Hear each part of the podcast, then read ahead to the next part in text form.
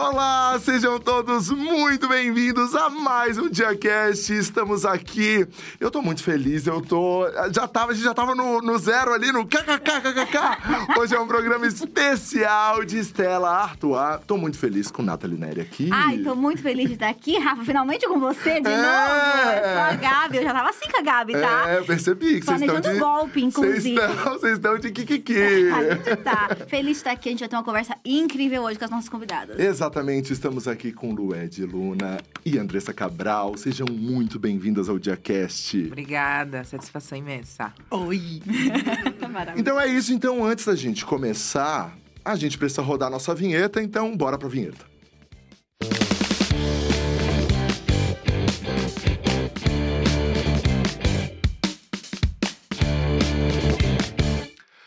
Pode ficar à vontade, gente, tá? Então assim, Aquela que solta a barriga. relaxou, se quiser se ver ali na câmera, ó, Deixa fica à dar um- vontade. Pera, gente, 40 a mais tem que ver.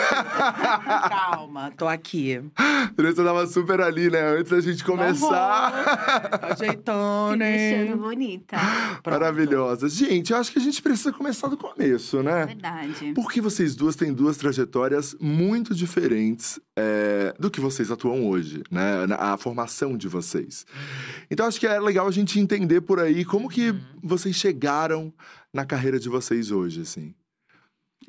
Eu, Eu acho você, eu, eu, eu, começar, você. porque acho que Lued tem isso, né? Você tava no direito e Sim. você foi pra música e você Sim, mudou tá. de lugar. Como é que É. foi essa, essa transição?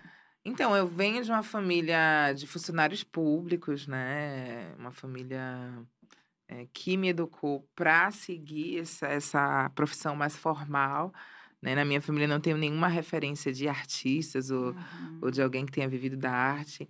Então, minha vida era bem assim, é, família Doriana Preta, assim, papai, mamãe, né, classe média. E é, era um projeto que eu abracei, assim, acreditava que era o meu projeto também de vida, Uhum. sabe? Estudar e passar no concurso público, etc, etc. Mas eu sempre fui artista. Eu não me conheço não sendo artista. Eu sempre fui uma criança com uma inteligência super criativa, cantar, fazer música, era minha brincadeira predileta, só que a gente eh, não se vê possível, né? Eu acho que essa ausência de, de, de representatividade, assim, sobretudo na minha cidade, que é uma cidade negra, mas as Salvador. grandes. Salvador, Salvador, né? a cidade mais negra fora de África, mas as grandes cantoras, as grandes artistas, assim, sobretudo o Carnaval da Xé, eram todas brancas. Então, eu não me via possível. E eu tinha tudo ali na mão, assim, realmente não tem uma história triste para contar. E fui vivendo essa, essa vidinha mesmo de estudar. E ali no, com 17 anos, mesmo tendo essa, essa inclinação para as artes, eu tinha que fazer uma escolha, é, enfim, óbvia, convencional. E, e aí poderia ter sido qualquer- ou engenharia ou medicina. Era o que tinha, é ou engenharia ou medicina ou direito. E eu acabei caindo no direito porque eu gostava de ler, porque eu gostava de escrever, era humanas. A Mal gata, sabia que era uma a poeta. a gata era de humanas. É, já advogada. queria colocar uma. E aí foi assim que foi uma escolha muito pouco. é, como eu posso dizer, muito distante do que da minha essência, assim, né? Então eu precisei amadurecer isso com, só com 25 anos depois, né? Já tava, eu já estava estagiando, Mas você estudou e terminou? cheguei a terminar. Mas quando eu decidi fazer ser cantora, eu estava no quinto semestre ainda. Uhum. Então por um momento eu até pensei em desistir. Mas não conta nem pra painho nem pra mainha, né? Não. Tipo, Você recebe o e-mail, mas lê o anexo, mas marca como não, Não. lida. Segredo, segredo absoluto. Quando eu contei para meus pais que eu ia viver de música, eu já tava com minha passagem comprada para São Paulo. Falei, Vou viver de música e eu tô Tchau. indo embora. Vou viver e tem um plano. É, tem um plano. E aí foi, eu fui fazendo essa transição assim. Eu tinha um dinheirinho ali do estágio, aí comecei a pagar a linha de canto, assim, meus pais completamente alheios, exatamente isso. E cá estou, né, com 27. Eu decidi vir para São Paulo, vim com minha malinha, um violão. Comecei a cantar por tava, aí, viu, cantando, gente? cantando em sarais. Eu Tá, falei justamente pra Lued, eu lembro de 2015, Sim. eu numa roda de conversa, falei, Lued, eu tenho uma, uma memória muito viva lá no CC, CC... CCSP. Isso, e do nada eu lembro de ver a Lued, eu lembro você falando que chegou e você declarou uma Sim. poesia, eu lembro que eu chorava e todo mundo chorava, eu falei, meu Deus, ela é uma força da natureza. Sim, e aí as coisas foram acontecendo, porque quando você tá alinhada realmente com, com, com o seu destino, né? Com o seu Uhum. caminho, as coisas vão fluindo mais naturalmente. Tudo é, eu lembro que tudo era muito difícil para mim, meu Deus. Ainda é, Sabe? né, Ai, velho, meu Deus.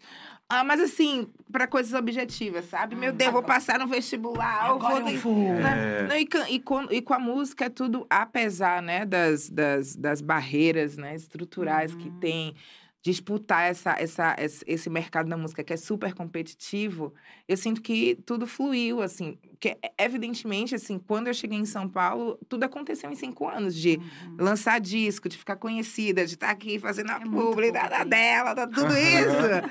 Foi rápido, perto das traje da trajetória de outras pessoas. E eu, eu acredito que é porque eu tô alinhada mesmo com o que eu tenho que fazer nesse mundo, que é o que eu sei fazer, que é cantar, que é escrever, sabe? Talento, E esses né? pais, eles, quando você falou, É. mãe, então. É, vou pra São nossa, Paulo. Não é direito, não. Ai, foi uma crise, assim, o sonho da minha mãe é que eu fosse diplomata, na verdade, assim. Ah, diferente, é que né? é? Diferente. Eram sonhos Adelaide. ambiciosos. Tia Adelaide, a gente tem uma notícia pra senhora. Não, ela já tá, já, ela, meu fã. pai, mais do que minha mãe, meu- acho que minha mãe demorou um pouco mais pra, pra se Assimilar. convencer, não, mas meu pai foi mais fácil e, e vai em todo show e é meu maior fã. Ai, e, que e também porque ele tinha uma relação mais próxima com mu- Eles eram mais musical dos dois, assim. Ele, ele não era músico, mas tinha uma bandinha de final de semana, Legal. tocava uma percussão, tocava um instrumento, ele era mais. Você mais... já tinha uma referência de casa, então, Sim. apesar dessa tendência para te colocar em profissões Sim. mais técnicas. Exatamente. Salvador é uma cidade extremamente musical e minha família também era extremamente musical. Meu pai é do reggae, rasta. Então, muito da influência do que eu faço da minha música era do que os meus pais ouviam e me incentivavam a ouvir e tal. mas Demais. E eu- Daí, pra ser cantora é outra coisa, né? É. Eu falei, se vocês foram minha escola de música, você não foi proposital, mas é isso. E eu acho importante a gente tá lembrar que a gente justamente tá aqui com a chefe Andressa e com a Luege, porque a Estela tá com um projeto muito incrível que estimula, né? E a gente vai falar um pouco mais sobre ele, estimula a presença de mulheres em lugares de liderança na gastronomia, né? E vocês têm histórias muito importantes para contar em suas profissões. Eu acho que como a Luege falou que é isso, você entrou no mercado da música e viu que era extremamente competitivo, a gente tem dados, né, que mostram que a gastronomia também não é um lugar de mulheres, ainda mais mulheres Nossa. pretas. Extremamente E você, excludente pra mulher preta. Andressa, estava na medicina É, antes, né? como é que foi essa troca também é um lugar É. excludente para mulheres Exato. pretas. É, a medicina, da mesma maneira que a gastronomia, é, é um, um ramo que a gente tem uma expectativa muito glamourizada. Uhum. E eu acho que o que também não tem discussão é que é uma carreira das tradicionais. E hum, eu acho que famílias pretas tendem a ter essa expectativa desse filho se desenvolver numa carreira tradicional, até por causa de todo o estigma Hum. que, que a pretitude carrega consigo da subalternidade, Uhum. né? Então, eu, eu invisto, eu tento me colocar nesse lugar dos teus pais, da minha mãe, da minha Uhum. família e de outras famílias, né?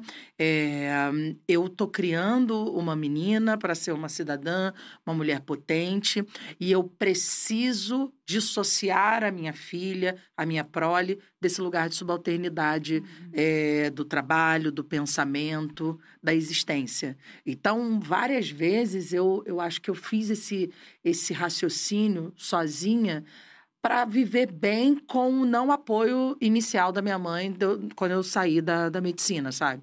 Minha mãe, eu perguntei para você Uhum. porque eu me lembro da, da frustração que foi Uhum, para minha é família. E você chegou, você tava atuando? Não, eu fiz até o quinto ano. Então, é, eu, eu falo isso para meus alunos, né? Você está atuando desde o dia que você passou no vestibular. Uhum. Mas óbvio que eu não era médica, Uhum. mas eu era acadêmica. Então, eu dei um ano de plantão numa maternidade no Miguel Couto, sabe? Para todo aquele seu microcosmo social ali, Andressinha vai ser médica. Uhum. Andressinha já tá quase lá. Eu tava de. tinha- minha avó tinha que passar os meus jalecos Uhum. né? Eu voltava exausta, tinha uma outra gota de sangue na minha roupa. Uau! Caramba! Ela tá médica mesmo. Como pedir indicação de remédio. É sobre. É. É, é aquele orgulho de dizer num domingo de Páscoa, cadê a Andressa? Ela tá no Tá no plantão. Maravilhoso. Isso é maravilhoso para essa família se fortalecer Uhum. dentro dessa autoestima que foi destruída em séculos. Uhum. E, e existe um lugar de intelectualidade que é, é inegável e que, que o direito entrega, que a engenharia entrega, que a medicina entrega para esse, para esse membro da família e que as artes não vão entregar dentro de Brasil, dentro da história do Brasil. Então, um filho optar por uma carreira dessas, né? Eu fiz medicina porque eu quis. Eu quis a vida inteira e eu era muito boa. A minha brincadeira era sempre de médico, ah, de médico legal. Tá legal, Epa, epa. Não, eu posso explicar. Mãe. Não, a minha brincadeira, meu, meu presente preferido era o pequeno químico, o primeiro químico, uma coisa assim, que era um bagulho cheio de Tubo de ensaio. tubo de ensaio. Quando acabava tudo, eu já começava a botar um fio dentro do negócio, que eu queria ver a explosão. Mas eu gostava desse, dessa coisa do A cientista. chefe que flamba hoje, É. né? Eu acho que eu sou mais a chefe que sabe se o funcionário tá dando migué quando diz que eu tô com doença. Ah, Ah, você tá, querida? Ah, eu tô com atestado, tomei remédio na veia. Mas qual remédio? Sabe? Pergunta o Cid, que tá no atestado. Tem um pouco disso, né? Minha equipe não pode dar tanto migué. que a chefe entende. Mas então, assim, é, quando eu, eu decido sair da medicina e hum, eu não tenho um plano, eu, eu tive um processo muito pessoal ali e eu decidi abrir mão de uma carreira que me era muito promissora. Eu não posso negar. É curioso porque as pessoas vivem dizendo pra mim assim: não gostou, né? Não era pra você. Você sempre foi outra coisa. Não, não, não, não, não. Não é nada disso. Tem vestido que você gosta a vida inteira e tem uma hora que você não quer mais ele. Fala, vou dar esse vestido pra Aham. alguém, que ele vai ficar maneiro. Eu já fiz isso com o marido, né? Fazer isso com a minha carreira. Gostava, achava legal, mas troquei. Mas chegou uma hora que não tava mais legal. Agora, não tava médio, sabe assim? Acho que isso daqui, daqui pra frente não vai ser tão legal. Esse é o meu processo decisório. Eu percebi que eu sigo esse padrão. Uhum. Mesmo que isso seja alguma coisa que eu quis a vida inteira, como a medicina. E outra coisa que as pessoas romantizam também é essa saída maravilhosa de filme. Tipo, adeus, medicina. Foi Tchau. bom enquanto durou, mas eu estou Dobrar, sofrendo. Eu vou dobrar o jalequinho e colocar ali. Eu vou. Teve nada disso. Teve um luto horroroso. Sim. Porque era tudo que eu tinha querido na minha vida. Uhum. E eu não tinha alguma coisa. Eu tinha um sentimento, uma convicção muito forte. Mas eu não tinha dados, assim, não tinha acontecido nada. Eu não repeti, eu não tava com nota baixa, nota baixa. Eu não tava, não tava nada.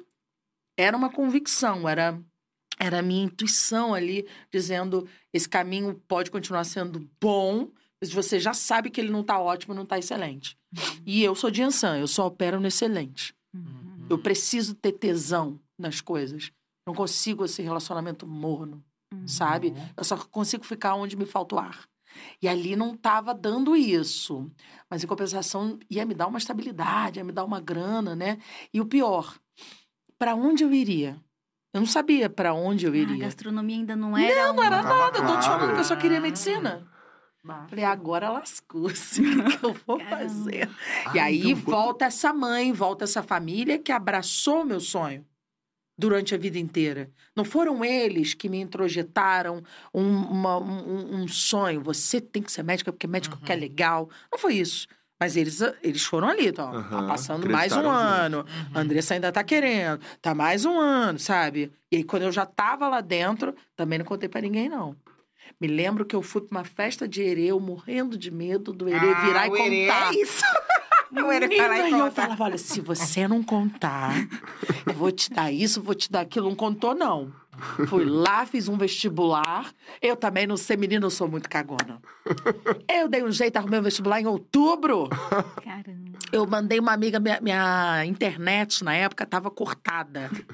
Liguei para uma amiga, amiga, minha amiga da faculdade de medicina. Amiga, Camila, minha comadre, vê se tem curso de, medici- de gastronomia eh, na faculdade aqui no Brasil. Ela, o quê, amiga? Não, só vê, amiga. Só vê e me conta. Aí achei o curso, me inscrevi num vestibular, fui pra festa de Herê. Dois dias depois da festa de Herê, ele não contou nada, tudo limpo. Fiz o vestibular, passei, me matriculei, só contei mesmo quando virei o período no ano seguinte. Falei, então, Família. troquei, viu? Ó, Não é mais medicina, troquei, mas, não. mas já tô no segundo período, agora vai. Caraca, mas, mas daí como é que veio a gastronomia? Eu tentei ser pragmática no meu processo decisório. Porque, um, eu quero sair da medicina. Dois, eu não tenho um segundo plano. Três, eu preciso entregar um segundo plano, que eu preciso entregar algum diploma para essa família preta. Que eu já entendi a relevância disso. Sim. E aí eu passei um mega luto. Eu tenho esse mecanismo de me fechar no meu quarto, boto o blackout, um ar-condicionado bem frio e fico ali, grieving. Sentindo sofrimento. o corpo, né? Aqui, ó. Vou sofrer, mas eu vou sair daqui nova. E aí. Sai. Menino, deu duas horas, não tava saindo nova. Deu três, eu falei, ai, caralho, o que, é que eu vou fazer nessa vida miserável? Um dia inteiro, eu falei, meu Deus do céu. No dia seguinte, eu falei pra mim mesma, gata, você precisa dar um jeito. O que, que você vai estar estudando ou você vai ter que voltar pro esse negócio dessa faculdade, que não tava trancada. Aí eu falei pra mim mesma, olha, eu acho que eu tô assistindo muito programa de gastronomia. Será que eu não quero fazer isso? Então, era, era por você. Não tinha um, ah, eu Não. amo cozinhar. Não, não, eu amava cozinhar. Ah, Mas eu não tá. queria ser nada porque Não eu amava pensava? cozinhar. Não. Caramba. Até porque eu talvez ainda tivesse essa expectativa de que uma carreira sólida, pra mim, deveria ser uma carreira tradicional. Sim. Mas eu, de fato, não me entendia como chefe de cozinha. E hoje eu entendo melhor isso. Mas o fato foi isso. Depois ver muito Jamie Oliver, ver aquela Nigella Lawson lambendo os dedos, que eu achava, isso não dá, eu não gosto. Essa mulher, ai, this lovely dressing, sensualizando com chocolate. Caramba. Falei, bom, mas de repente eu gosto disso. Aí falei, vou fazer esse vestibular, vamos ver o que que dá, daí eu entrego um negócio, entendeu? E a verdade é que enquanto eu não fiz a pós-graduação em design estratégico, eu fiquei no meio do caminho, assim. Eu ia te perguntar isso. Durante o curso te faltou o ar? Não, era um, já dava aquele negocinho, aquela... hum, Eu gosto. Ai, tô achando isso legal. Ai, dá, dá, dá, entendeu? Tava gostando também. Mas ainda não tava suplantando aquele meu sentimento, aquela paixão adolescente que eu tinha pela medicina, não. Mas eu também fui lá. Falei, agora também não posso dizer que não. Falei, ai, tô gostando muito! Uh, que coisa legal! Ai, caramba! Aí fui, entendeu? E aí, assim, terminei a faculdade já entendendo que eu gostava muito de alta gastronomia. Na medicina, eu- eu teria seguido para cirurgia plástica. Uhum.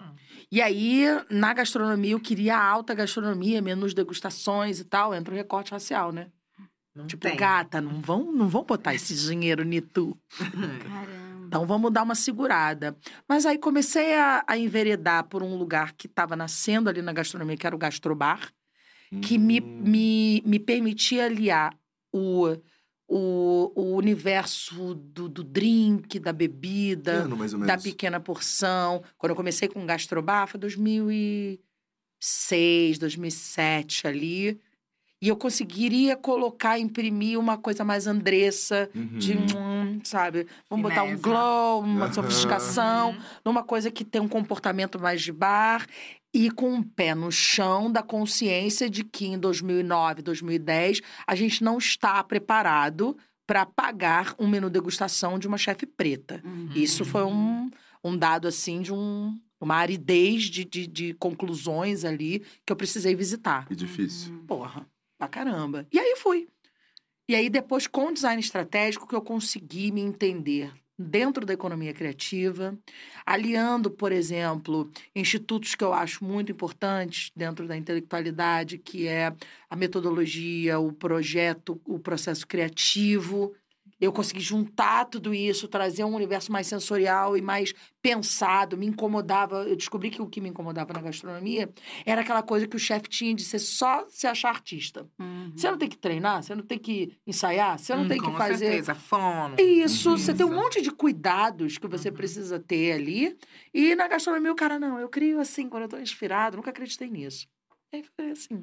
Eu acho incrível isso que você trouxe, Andressa, porque só afirma, né, dados que a gente tem aqui. O Exatamente. PNAD, por exemplo, pesquisou que 96% das cozinhas de casa no Brasil são lideradas por mulheres e apenas 7% dos restaurantes são liderados por mulheres, os que são premiados, Os premiados, É. exatamente. né? A gente tem uma maioria de homens dominando quando é chefiar uma cozinha profissional. Quando o assunto é origem das cozinhas, é, o histórico da vida da gente, né? As suas lembranças, normalmente, vêm de uma figura feminina liderando essa cozinha Uhum. caseira. Isso, inclusive, nas entrevistas com os meus colegas. Eu vejo isso com as minhas colegas. Sim. Todo mundo relata uma história com uma mãe, com uma avó, uma Uhum. tia. E a parte dolorosa também. Quem vem das, das, das elites também tem uma empregada doméstica para Uhum. referir essa figura Uhum. dentro de casa. Mas quando a gente sai desse lugar do doméstico, do improvisado, do apenas afetivo e vai para um, pra um campo de, de. Não, mais ou menos, porque quando a gente vai para o mercado, quando é a caixa baixa, a gente ainda tem uma massa mais preta, a gente pode ter até mulheres, a gente tem as merendeiras nas escolas. Uhum. Uhum. A questão é quando a gente acende. Quando você passa de um, de um corte ali e, e a gente está falando para onde vão os investimentos, para onde vai a formação, para onde vai a maior visibilidade, para onde vai mais crédito. Aí sim a gente está falando dessa gastronomia que é um homem, um homem Uhum. branco. Uhum. E olha que incrível, porque todo esse, esse ponto que você trouxe está muito ligado com o projeto da Estela Artois, é, que é o- a plataforma Juntas na Mesa. E é, é incrível, assim, eu queria muito saber, primeiro, da participação de vocês nesse Uhum. projeto. é, como foi o convite, como surgiu, e um pouco sobre o projeto. No meu caso, né, como vocês estão ouvindo aí, minha gente, eu não sou chefe de cozinha, eu sou cantora. Exatamente. E com o lançamento aí na sexta-feira. Quem tá se perguntando o que, é que essa menina tá fazendo aí é porque eu fui convidada, assim, foi uma honra para mim participar desse projeto, mesmo que indiretamente, para participar é, do jantar, né, de lançamento do projeto. Eu fiz um takeover ali no Instagram da. Estela Artois, comi os pratos maravilhosos É. delas, assim, me emocionei muito, eu cheguei a chorar. Né, Eu não sei se eu estava com TPM, eu não sei o que, que era, mas eu cheguei a chorar vendo o depoimento de cada uma delas, assim, porque ainda que eu não seja da gastronomia, é, ser mulher em qualquer mercado, né? Mercado da música, no mercado da, da- da gastronomia, seja qual for, é, são, são histórias que se conectam. Eu me vi em cada história delas, assim, sabe? Uhum. Então, eu me emocionei muito, né? Quando é, elas falam das dificuldades, né? De ter que se provar o tempo todo, de se mostrar melhor, de não ter crédito, de não ter dinheiro para fazer as coisas, que eu acho que o prato dela foi um prato muito simbólico, que foi da, da prosperidade, eu acho que é sobre isso. O primeiro fator, acho que a, o que mais influencia o sucesso ou não é, de uma mulher é, em qualquer carreira é a ausência de estar no capitalismo, é a ausência de financiamento, é a ausência de crédito, é a ausência de dinheiro para você conseguir materializar o seu sonho, né? Se não ficar muito no campo do imaginário, no campo do, do empoderamento do eu posso, eu posso, mas precisa de dinheiro para poder. fazer? Então, nesse sentido, eu acho que a Estela foi muito feliz em projeto, colocar também essa, essa, essa frente, essa né? parte que é do a- crédito, né? que é Que, tem uma do crédito. parceria com o BizBank, que é uma fintech da Ambev, que oferece soluções digitais para facilitar a vida financeira e potencializar a gestão de micro e pequenas empresárias. A Estela vai trazer uma oferta de crédito para apoiar mil mulheres empreendedoras no setor da gastronomia no Brasil e serão disponibilizados empréstimos de até 100 mil reais por empreendedora. Então é isso que você está falando, né? Uhum. É, é de fato colocar até mil mulheres empreendedoras. Exatamente. É muito legal. E nós, mulheres negras, somos empreendedoras por natureza, né? A gente faz isso desde, desde sempre. A gente alforriava os nossos, né? Trabalhando nas casas, fazendo um bolinho de acarajé, que eu sou baiana. Então, a gente sabe empreender. Mas a gente também precisa de, é, enfim, Incentivo. incentivo, enfim, iniciativas como essa, banco, enfim, dinheiro mesmo na mesa para a gente conseguir avançar e competir. Não, não tem É negócio. 60 de mil por né? empreendedora, tá, Exatamente. gente? Acho que eu falei 100, mas são 60 mil por empreendedora. Eu acho que só para contextualizar o pessoal aí de casa, antes da gente perguntar um pouco mais para Andressa sobre como foi esse processo, né?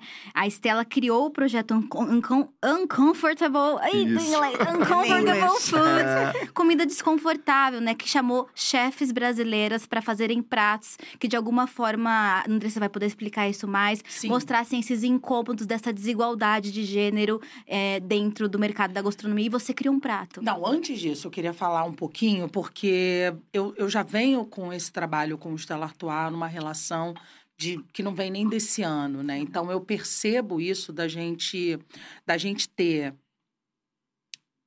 a gente pode servir para Olha, cima? olha. Eu tô aqui tímida. É um negocito. água, é água. A cabeça Aguinha, acaba gente. Não, mas eu parei, eu parei. Tá. Se precisar editar também. Edita, gente. Se precisar editar, tudo bem. Confortável, é importante estar.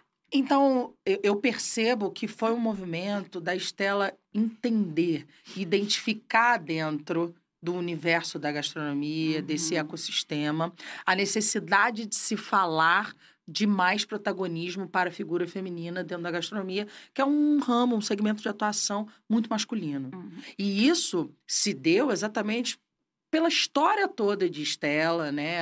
A, a, história toda é, é contada e recortada pela presença feminina. Sim, a Nathalie mesmo estava contando do ano passado, né? Que ela estava numa lista da Forbes que foi. Incentivada pela Estela, né? Exato. É. Estela já tinha isso e vem se entendendo cada vez mais como uma cerveja feminina. Uhum. E aí ela identifica que falta esse protagonismo na gastronomia.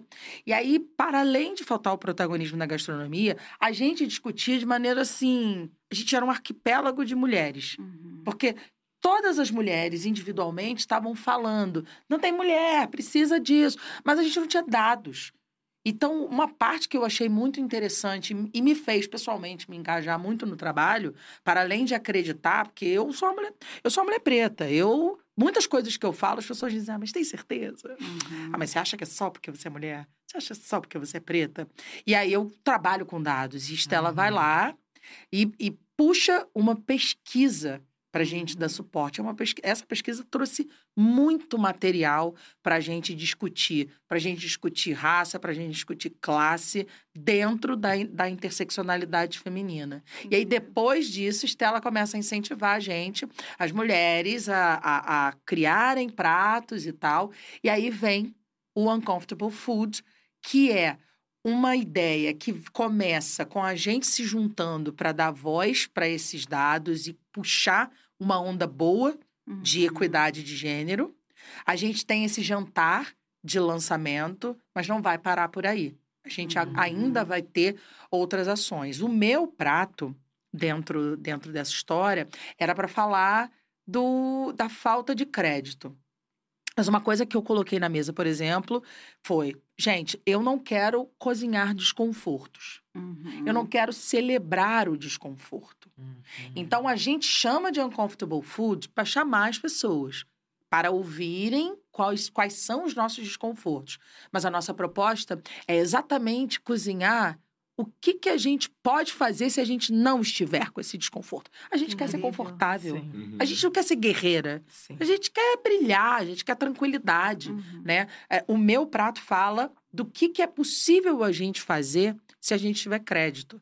Porque dentro do universo ali da, da, do business, é óbvio que precisa de dinheiro. Mas existem essas mulheres que, na maior parte da história do Brasil, elas lideram esses negócios, os negócios são familiares, existe todo um aparato emocional que essa mulher precisa imprimir para dentro desse negócio. Ela puxa a família dela. Então, ter mais crédito, essa mulher ter mais tranquilidade para ter mais staff, mais funcionários e não precisar estar tanto tempo dentro desse negócio e poder estar mais tempo com seus filhos, porque essa é uma dor que a mulher tem, né? É saber que você que existem vários contratantes que vão imaginar que como a mulher está em idade fértil, é melhor não Uhum. contratá-la. Que a mulher tem filho pequeno, então vem aquela fatídica pergunta: você tem quem fique com seu filho? Uhum. né? E essa pergunta só é feita para ela, mesmo que ela tenha um companheiro. Na- na- no processo de, empre- de emprego do, do companheiro dela, isso não está em questão, Uhum. né? É, o quanto essa mulher chega num banco e consegue de investimento, de empréstimo, apesar de da gente ter números e números que mostram que crédito para mulheres tem muito menos inadimplência, Uhum. né? Então, a, a ideia da gente, como eu falei no jantar, que inclusive eu fiquei, eu fui, eu fui apresentada para a Lued e tentei fingir naturalidade. Ela Vocês vão, eu queria muito te conhecer, mas não posso falar. Tava louca. Enfim, mas agi naturalmente. Falei, oi, querida, tudo bom? Nossa, Prazer. finíssima. Agi naturalmente, né? Por dentro eu era o quê? Tá, tá, tá, tá, tá, tá. Bem louca. Então, a ideia do, do prato, que a gente chamou de Lagostim da Prosperidade, era mostrar de maneira muito objetiva. Bota o dinheiro no negócio liderado por mulher. Aqui não está faltando intelecto, aqui não está faltando aparato técnico. Aqui não está faltando estudo nem disposição. Só falta dinheiro mesmo. Uhum. Deixem de ser cínicos. Vamos parar com Uhum. isso. Bota o dinheiro aqui, cara. A gente sabe fazer. Entendeu? É claro que é, minha mãe fala, né? é, a, como é que é? A boa. Dispensa boa, faz a boa cozinheira. É um ditado popular. Entendeu? Aí, pô, a gente botou, a gente botou pra estrondar. A gente botou lagostim, a gente botou foie gras, a gente botou uma bisque, que é extrema, é um molho clássico, mas é extremamente técnico, né? Se você errar, você tem prejuízo de coloração, você tem prejuízo de textura, é, fica mais amargo. A gente botou folha de ouro, o ápice, né, do entendimento do que, que o dinheiro pode Uhum. proporcionar. É um prato que ele é bonito, ele tem uma... Exato, ele tem uma é de combinação... conhecimento de É, causa. de pra provou. isso. É isso. Um pareamento de sabor que é extremamente sofisticado, né? Você botar fígado com um fruto do mar, né? E, e- e ouro, e uma flor de abobrinha com uma técnica toda tranchã. Eu criei junto com a Bruna, né? E a Bruna já tinha a flor de abobrinha lá, a gente fez ela recheada, né? Ela faz no restaurante dela, na Birosca. Então, assim, a gente trouxe muita coisa ali num prato que tinha, basicamente, não tem imagem dele. Poxa. Passaram umas imagens Passaram aqui tudo, agora. mas ninguém é... me separou né? é. Botaram da Do cafeira. Parabéns pra você. Mas o prato, ele tem. Ele tem três elementos. Ele tem ali um lagostim, uma, uma flor recheada, passada numa tempura, e um negocinho assim. Simples, né? Mas precisa de dinheiro, né? Uhum, Sabe? é, é muito incrível isso que você trouxe, né? Não só pra gente entender os dados e a experiência de quem tá se provando todos os dias nesse meio, mas aí a questão do crédito é muito importante, né? E fundamental, mas além dela, a visibilidade também, né? Visibilidade, formação. É. Eu Exato. achei interessante isso, porque a gente teve um prato que falava disso, né? E é uma dor de, de muitas mulheres. Não é a minha especificamente, tive acesso, mas a gente vê muitas mulheres que não estão nesse lugar Uhum. de ter uma, uma formação técnica, Uhum. que vão tendo que enfrentar as intempéries do mercado com um conhecimento completamente empírico, né? Uhum. Elas vão no feeling. Só que isso tem limite, né? Uhum. E, e a formação também, ela vai, para mim, ela contribui também num atributo que é que é segurar um pouco aquele sentimento de que o que é produzido por mulher é sempre é, emocional, Uhum. porque mulher é mais emotiva. A mulher cuida mais, né? Porque ela é mãe. Não, nem toda mulher é mãe. O que a gente está falando aqui é que vocês estão dando menos valor, vocês, pelo amor de Deus, tá, gente? nem Sim, nem é sim, você, no- nosso ouvinte, pelo amor de Deus. Mas é justamente essa pessoa que está questionando o valor de mercado de uma produção criada por uma mulher. Uhum. E aí perguntam, mas onde ela estudou? Porque isso aqui é bem afetivo. Como se afetivo fosse alguma coisa que é menos elaborada, Sim. que tem menos valor, a percepção de valor à medida que você tem formação dessa chefe, ela vai aumentando. E o último, o último pilar que a gente desenvolveu no, no jantar, no menu, que foi a visibilidade, é em conteste. Uma coisa é, provavelmente, mais da metade da- dos ouvintes da gente nesse momento nunca ouviu falar de mim. Mas eu tô aqui hoje para falar e a partir de hoje eu mesma estou contando. Você que está me ouvindo, você está ouvindo a minha voz saindo, é o meu texto, é o meu, quer dizer, não era o texto, né? Mas quando você vai na minha rede social, você está ali vendo como eu escrevo. Uhum. Exatamente, você está ouvindo do jeito exato como eu falo. E não é todo mundo que tem esse direito. Uhum. Então, gente, quando a gente fala de visibilidade, a gente está falando também de todo mundo que está num programa de televisão, que difunde a gastronomia. Eu não Uhum. tô aqui para reclamar de programas de televisão, mas eles estão ali mostrando uma faceta da gastronomia, que é a faceta do entretenimento. Aquilo não diz respeito a uma cozinha profissional. E quando você está vendo ali na televisão, quantos apresentadores, quantos chefes, quantas pessoas que estão é, significando ali visualmente a Uhum. autoridade intelectual são mulheres. É. A maioria é homem e a cota que tem é uma mulher branca. Isso. Geralmente. Isso. Quando a gente vê uma pessoa que você fala assim, fecha os olhos agora e imagina assim, fulano é fu- fulana, essa pessoa que eu tô pensando agora, ela é sinistra em gastronomia, ela sabe muito. Toda vez que ela fala, eu paro para ouvir. Quantas delas são mulheres? Eu não vou nem perguntar quantas delas são pretas. Exato. Entende? Dos professores que você teve, até fora da gastronomia, mas dentro da gastronomia. Qual foi aquele professor que te marcou? Você fala assim, eu sou esse puta profissional de gastronomia que eu sou, foi essa mulher preta. Uhum. Vai ter 14 pessoas aí falando só, entendeu? Então, a gente precisa falar dessa, dessa visibilidade que a mulher precisa Uhum. representar para que a gente possa ter formação de novos profissionais que possam se basear na existência delas e no trabalho delas, né? Perfeito. Nossa, militei toda, eu vou estar tomando Nossa, uma não, aguinha. falou tudo. É, arrasou, porque tem o ponto, tem todos esses pontos que você falou da visibilidade, do crédito, da formação, e também tem uma parceria aqui com a ONG Gastrono... Gastromotiva, que é uma organização que trabalha o alimento como uma ferramenta de transformação social para criar o programa e atender até mil mulheres desenvolvendo suas habilidades socioemocionais que prepararão essas mulheres para a inclusão no mercado da gastronomia. Então, realmente tem todos esses pontos que é muito legal. Isso é fundamental. A Gastromotiva é, ela, ela é uma organização que tem no mundo inteiro, né? A gente tem no, no Rio de Janeiro também. E eh, eu acho que é, é um projeto que o todo dele, ele trabalha com as pessoas em vulnerabilidade social.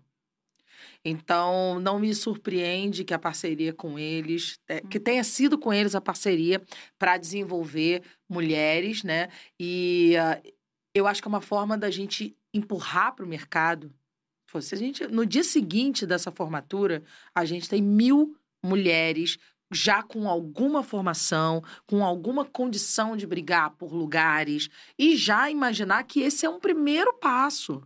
E aí elas vão poder dar outros passos. Se você começa a sua vida profissional dentro de um lugar assim, de, do, que o estudo vai ser valorizado, que o estudo é possível para você, eu acho que já é aquela mensagem de vai. A partir daqui você vai procurando mais, sabe? Porque nem isso chega na maioria das mulheres, né? E como foi, é... Lued, sua chegada aqui em São Paulo na música? Você veio então com seu violãozinho, Uhum. e daí você chegou em São Paulo. E como que a coisa aconteceu?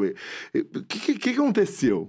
É porque eu acho que é muito interessante Uhum. sobre o que a gente conversou aqui, Uhum. porque a gente tá falando de duas profissionais que conseguiram chegar em um ponto muito importante da carreira, a ponto de Uhum. influenciar outras pessoas, ser indicada para um Grammy que já você conta isso.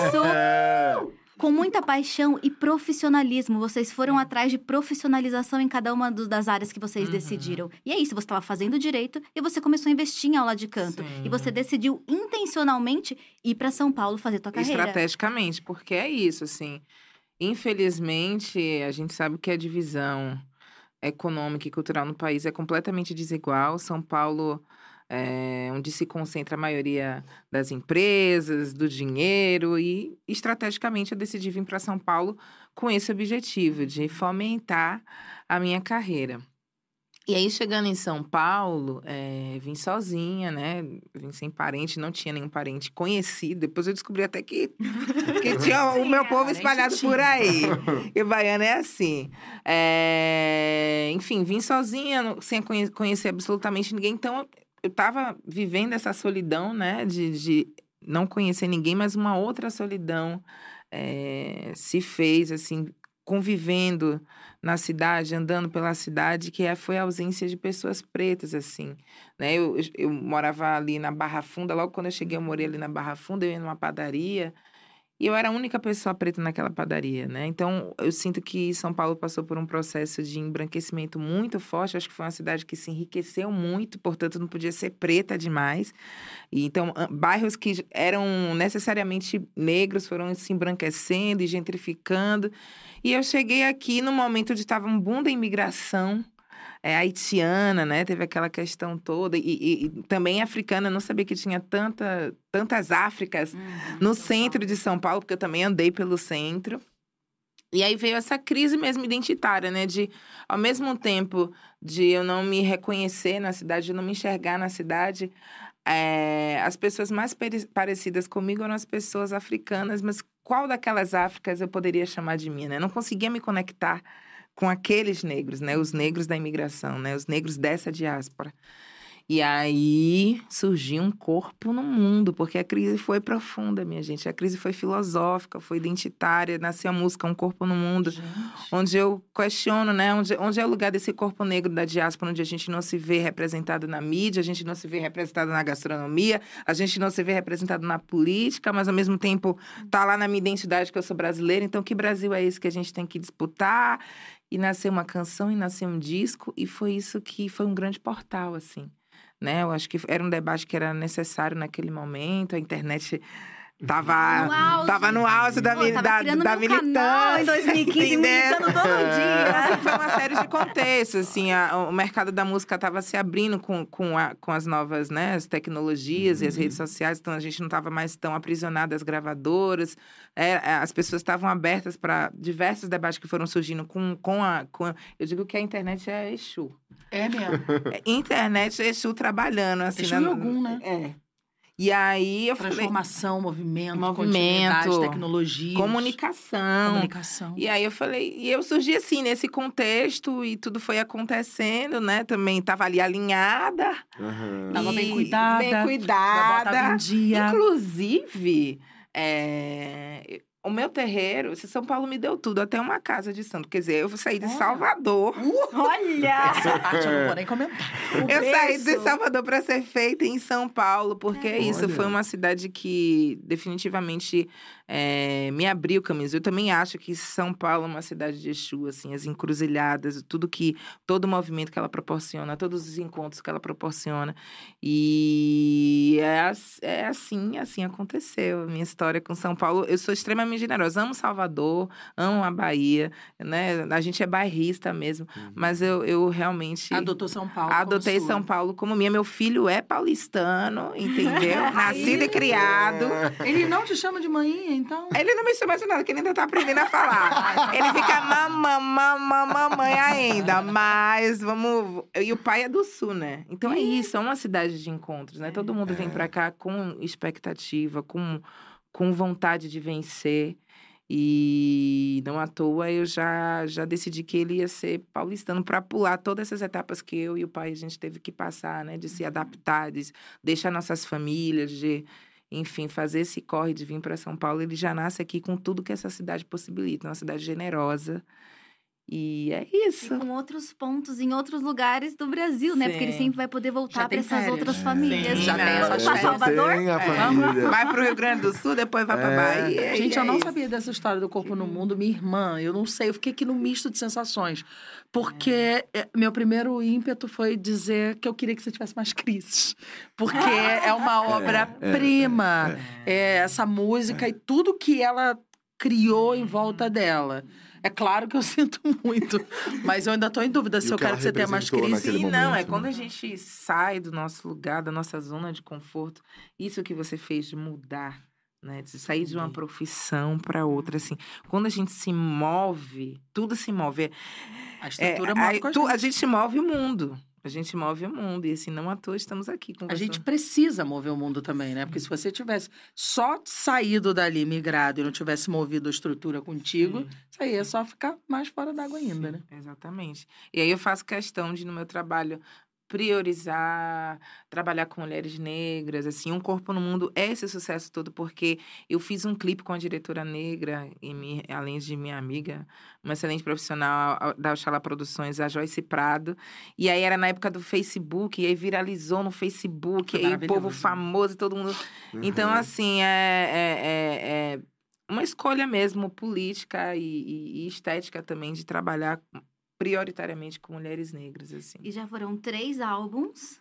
E É. agora é um lançamento. Conta um pouco É. mais pra gente. Esse é o terceiro álbum, Bom Mesmo Estar Debaixo d'Água Deluxe. Deluxe. Ontem foi a audição, enfim. Eu amo. É, Eu tô muito contente com esse novo momento, assim. Eu, eu lancei o Bom Mesmo Estar Debaixo d'Água na pandemia. Virei mãe, lancei o disco na pandemia. E a gente sabe como foi, né? Tudo muito contido. A gente, eu não consegui fazer show. Foi era- grito preso na garganta. Foi grito preso da garganta. Então, eu pensei em uma maneira de prolongar essa história, assim, acho que a gente tem que, tem que dar mais corpo para essa história, porque nasceu num contexto estranho ali, então vamos dar mais corpo. E aí, é, eu decidi fazer um deluxe, que geralmente são remix, né? A gente faz um remix, Uhum. outra, uma versão, outra, mas eu tinha dez, eu resolvi lançar dez canções inéditas, que eram canções que não faziam sentido entrar no deluxe, eu não tinha espaço para entrar. Uhum. É um disco que fala sobre amor, sobre afetividade, na perspectiva de mulheres negras, afinal de contas. Eu sou uma, mas eu trago outras mulheres também. Então, nesse, di- nesse disco em especial, tem a participação de Linda Quebrada, Mayra Andrade, Azen Jerry. É... Ai, meu Deus, não quero esquecer de nenhuma. Ela Azen fala Jerry. ou ela canta? Não, é. Spoiler! olha, gente. Spoiler! Olha, só sexta-feira. Tem, tem falas, né? Tem depoimentos, é, junto com a música ali. Gente, que E- tudo. Ai, já quero fazer uma collab, a gente fazer esse Eu vou te chamar, mulher, com sensorial. essa voz. Vida, No próximo eu vou ter que estar te Tudo. chamando. E, Enfim, trago mulheres negras maravilhosas para contar essa história junto comigo. E tá muito bonita no dia 25, agora, sexta-feira, em todas as plataformas de streaming. Bom mesmo está debaixo d'água deluxe. Fiquem ligados. Que incrível. Save the date. Eu preciso saber Hum. como você é na cozinha. Então, vamos falar sobre Então. isso. Fiquei curioso com essa vinda pra São Paulo. Eu fiquei curioso. Eu. É exatamente isso, essa vinda para São Paulo, sair da casa de mamãe. Tinha o né? quê? O que, que tinha na sua casa que era assim? Ai, que delícia. Na casa da minha mãe? Uhum. Gente, eu vou falar um prato super assim: Não, tudo bem. lasanha. Tá. Que era meu prato predileto, que minha Mamãe mãe fazia fazia. uma lasanha babado. A criança adora um queijo, um negócio Eu de detestava. Gente, olha eu, Sério? Andressa, Andressa estranha. Tipo, vamos na minha casa, minha mãe vai fazer uma lasanha aqui, ó. A, a vida saindo, esvaindo. Ai, que delícia. Eu amava a lasanha da minha mãe, mas vindo pra São Paulo, longe de Salvador, longe da Bahia, é, eu, eu acho que eu me tornei mais baiana de quando eu tava na Bahia.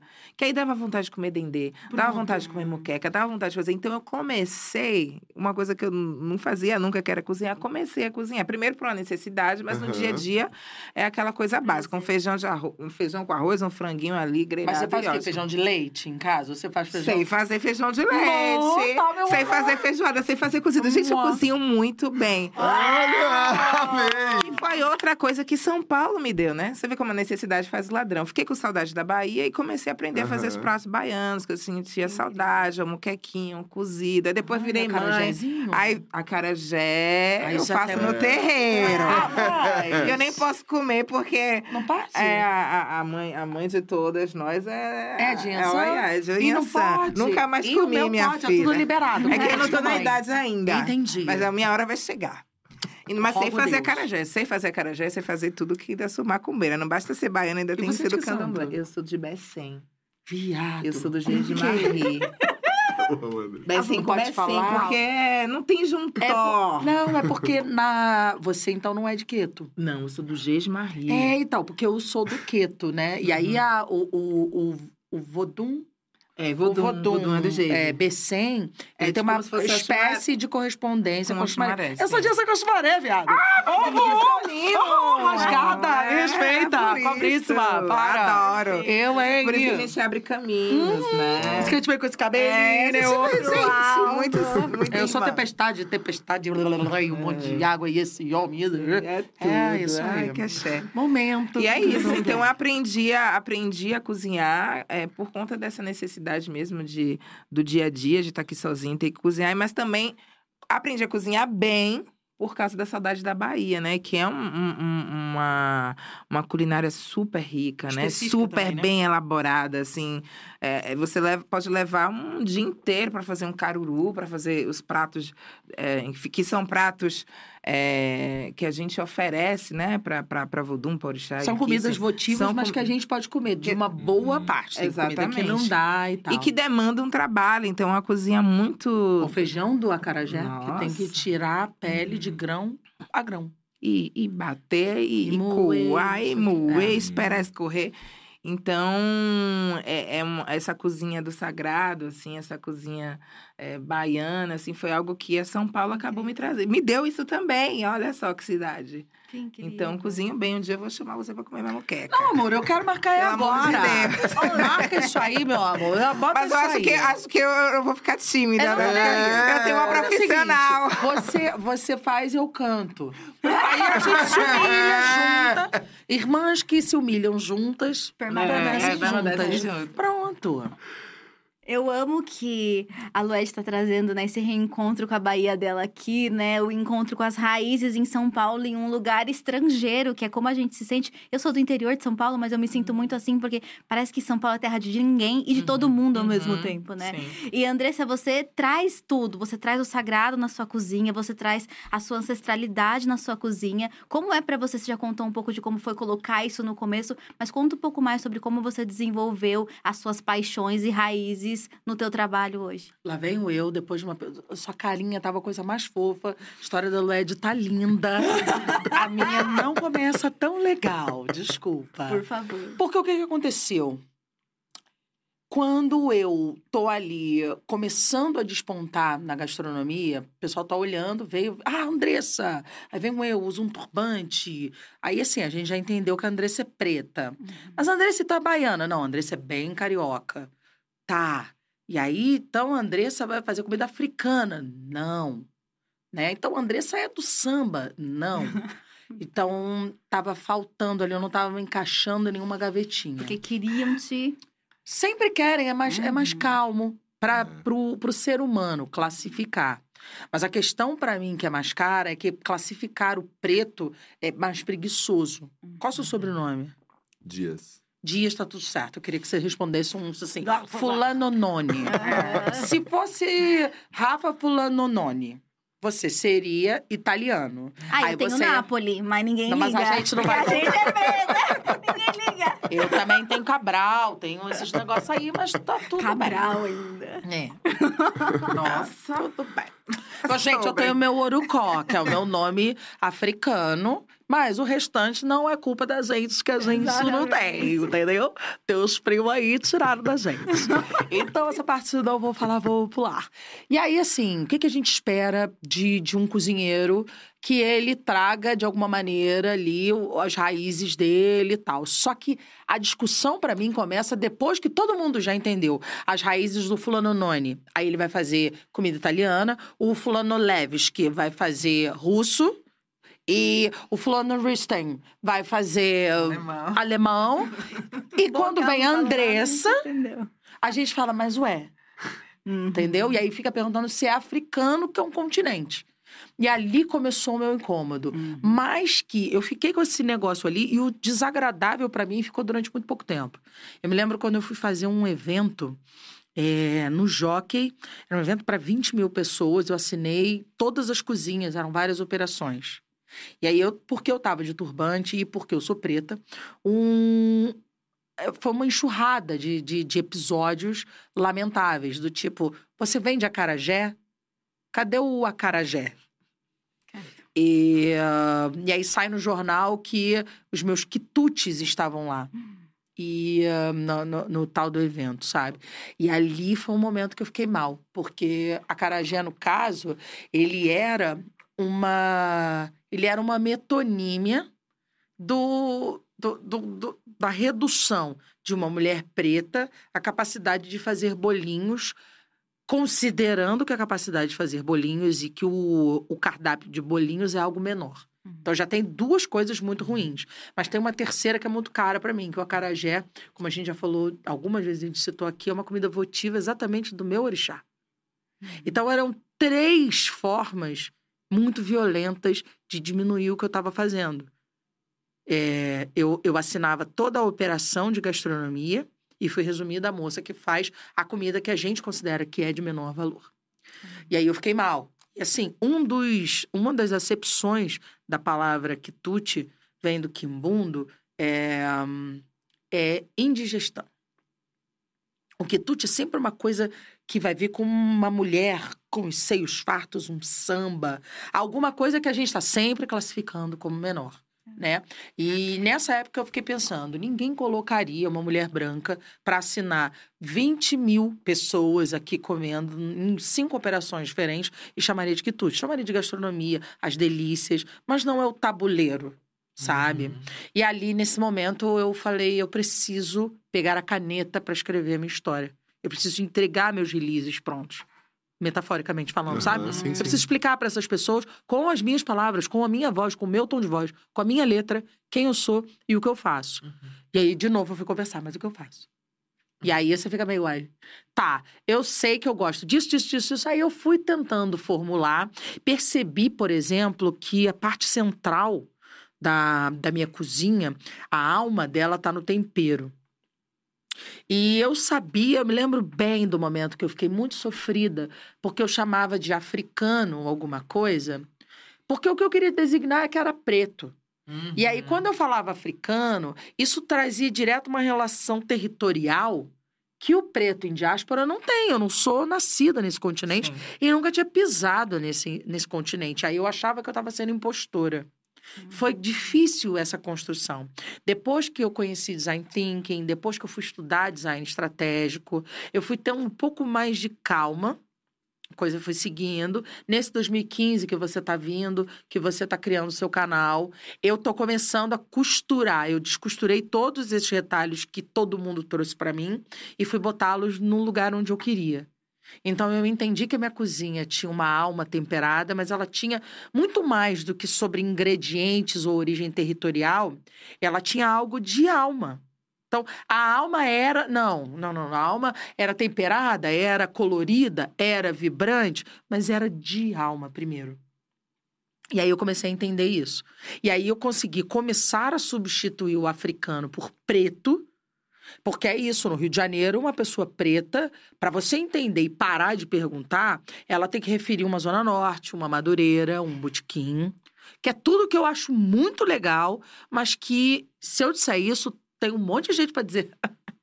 não, Andressa, não é do samba. Não sou. Uhum. Mas eu sou menos preta por causa disso.